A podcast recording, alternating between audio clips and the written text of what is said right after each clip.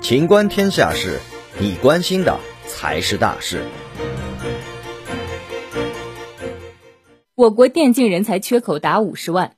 这个夏天，国内迎来了首批电竞专业的本科毕业生，引发了社会对于电竞人才的关注。记者从最早开设电竞专业的中国传媒大学处了解到，该校首批电竞本科生共有二十名，目前电竞行业人才紧缺，这些毕业生的就业情况十分乐观。一些同学早已被企业提前预定，大约有十人工作签了游戏研发等相关岗位。二零一六年九月，教育部新增十三个专业，其中包括电子竞技运动与管理。二零二二年，中国电竞市场规模将突破一千八百亿元，用户规模也将达到四点一八亿人，行业急速扩张，市场对人才的需求越发迫切。据统计，截至到二零二零年，电竞行业人才缺口已达五十万。